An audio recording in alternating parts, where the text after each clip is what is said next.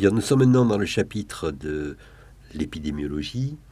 Euh, l'épidémiologie, vous le verrez avec moi, et, euh, c'est une discipline tout à fait fondamentale en santé, avec trois axes. Un premier axe qu'on va traiter maintenant très rapidement, qui s'appelle l'épidémiologie descriptive, comme son nom l'indique, on décrit. Et puis il y aura un deuxième axe qu'on fera la prochaine fois et qui est extrêmement important, qui s'appelle l'épidémiologie analytique. C'est-à-dire là, on ne décrit pas, mais on essaye d'analyser, de comprendre. Et ça fera appel à ce qu'on appelle les facteurs de risque. Et, ça, et puis, il y a une troisième partie de l'épidémiologie où là, on cherche à évaluer les choses. Ça s'appelle l'épidémiologie évaluative.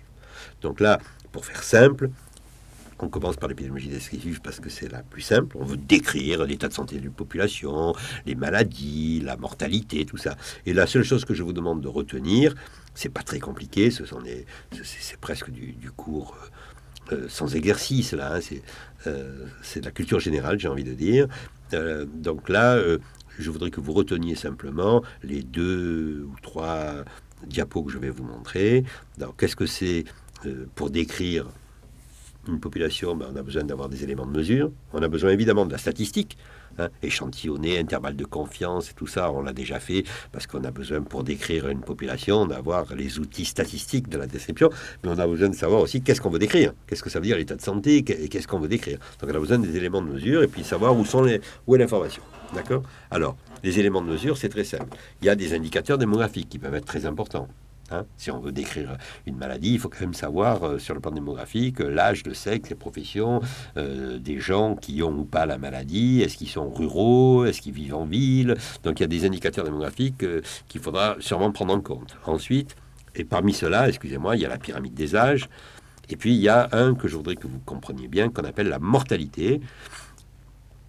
Et la mortalité, elle est connue de manière très exhaustive en France et dans les pays développés parce que chaque fois que quelqu'un est mort, il y a une déclaration de décès obligatoire qui est envoyée, euh, pas à la mairie, mais à, l'époque à la trace. En fait, ça arrive à l'INSERM à Paris qui fait euh, euh, chaque année la, les statistiques. Vous voyez que là, cette fois-ci, je mets un S, les dénombrements de mortalité où on voit apparaître combien de gens sont morts, à quel âge, de quel sexe et de quelle cause. Donc ça montre quelles sont les causes les plus importantes.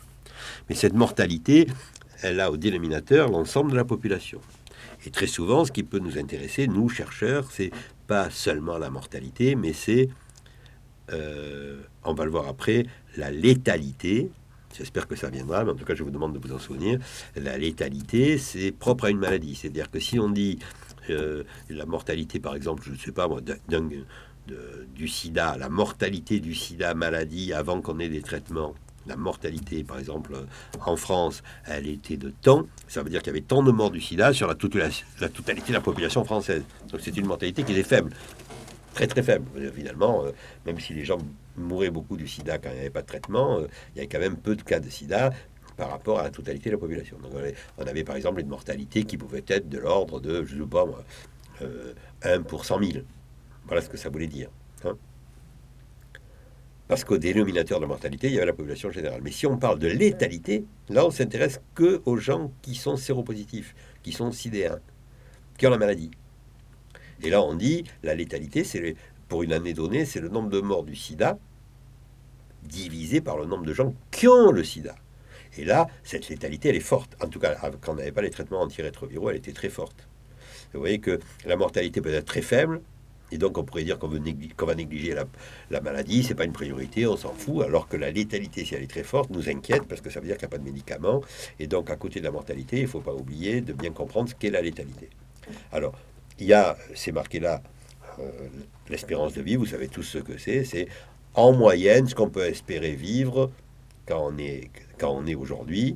Et cette espérance de vie, elle traduit souvent le niveau de, économique, le niveau d'hygiène d'un pays. Elle est très élevée en Europe, elle est assez faible dans des pays du Sud en développement, elle est plus forte chez les femmes que les hommes, on la suit, ça permet de réfléchir, et elle s'élève de plus en plus dans le temps, ce qui explique que on est quelque part, même si on en est content, inquiet de voir des populations de plus en plus vieillissantes, avec des, des gens qui sont maintenant de plus en plus vieux, qui ont de plus en plus de maladies, Alzheimer ou quoi, et qu'il faut prendre en charge, qui ont des problèmes de dépendance.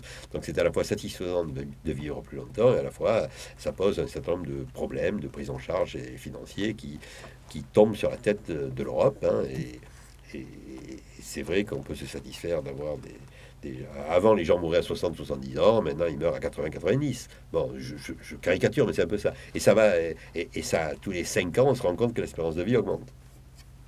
Donc vous, peut-être, vous vivrez jusqu'à 103 ans. Voilà. Puis il y a des indicateurs de pathologie, évidemment. Hein. Il y a la morbidité, l'état de mal. Généralement, la morbidité est définie par euh, la maladie, par exemple la morbidité diabète, la morbidité euh, insuffisance coronarienne, euh, infarctus, etc.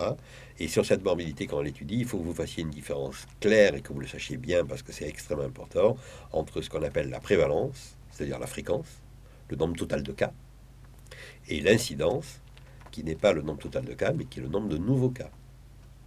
La prévalence, ça, définit une situation à un moment donné. Voilà, il y a tant de cas de diabète aujourd'hui euh, à la Réunion, et l'incidence, c'est le nombre de nouveaux cas de diabète qu'il y a eu cette année. Et pourquoi l'incidence, qui est trop souvent négligée, est importante? Parce que c'est elle qui traduit la dynamique d'évolution d'une maladie et qui peut faire craindre une épidémie, en tout cas qui, lorsqu'elle est très élevée, fait diagnostiquer le fait qu'il y a une épidémie. Et donc, très souvent, surtout sur les maladies nouvelles, émergentes ou réémergentes, vous avez entendu parler du SRAS, vous avez entendu parler de la grippe euh, aviaire, vous avez entendu parler de l'encéphalopathie spongiforme bovine, euh, du prion, etc. Toutes ces maladies-là ont une prévalence très faible, quelquefois nulle, mais ce qui nous fait peur, c'est la possibilité d'avoir une incidence forte. Donc, il faut que l'épidémiologiste sache qu'il n'y a pas que le nombre de cas qui compte, il y a aussi les nouveaux cas ou euh, éventuellement même la prédiction des nouveaux cas qui vont nous tomber sur la tête. La mortalité par cause et létalité, j'en ai parlé tout à l'heure. Et la qualité de vie, c'est important, c'est très difficile à mesurer, mais c'est quand même l'essentiel, le handicap et la déficience. Voilà, je pense que c'est à peu près tout ce que je veux que vous sachiez. Bien sûr, il y a les sources d'information, je, vais vous en dire un mot, mais il y a les statistiques sanitaires de mortalité, il y a les registres, il y a les maladies à déclaration obligatoire, les maladies infectieuses en particulier, il y a des enquêtes ad hoc, celles que vous-même vous ferez éventuellement si vous êtes épidémiologiste qui soit transversale, c'est-à-dire à un moment donné, ou, des études écologiques, c'est-à-dire euh, comparant des régions entre elles. Voilà, mais ça, je vais vite parce que bon, c'est pour votre culture générale, c'est bien que vous le sachiez. Si vous ne le savez pas, c'est pas grave, il n'y aura pas de question là-dessus. Voilà, l'épidémiologie éthique, on le fera la prochaine fois.